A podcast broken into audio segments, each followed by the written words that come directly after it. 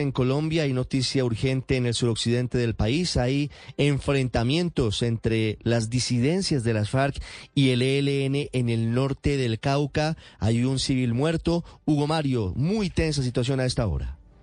Así es, Ricardo, la confrontación se registra en Jambaló y en Caldono, municipios ubicados al nororiente del departamento del Cauca. Integrantes del ELN y la disidencia de Agoberto Ramos de las FARC se enfrentan desde hace algunas horas en medio de la población civil que permanece confinada en sus casas. Incluso decenas de niños tuvieron que refugiarse en las escuelas de la región. La situación más crítica se registra en la vereda Solopa, entre esos dos municipios mencionados, en donde la comunidad indígena tuvo que resguardarse en la Casa de la Cultura. Un comunero indígena murió en medio del fuego cruzado. Esto rompe unos acuerdos previos que se habían logrado la semana pasada para desescalar el conflicto armado en esta zona del Cauca, según lo confirma el coordinador de derechos humanos del CRI, Mauricio Capas. Será muy difícil iniciar diálogos humanitarios o en búsqueda de mínimos humanitarios con este tipo de acciones contra población civil y contra guardia indígena. Hay un cuestionamiento entendible y razonable por parte de nuestras comunidades en torno a lo que ha pasado. ¿Cuál es la real voluntad de los actores armados en torno a la búsqueda de mínimos humanitarios? El civil asesinado fue identificado como William Vargas, hacía parte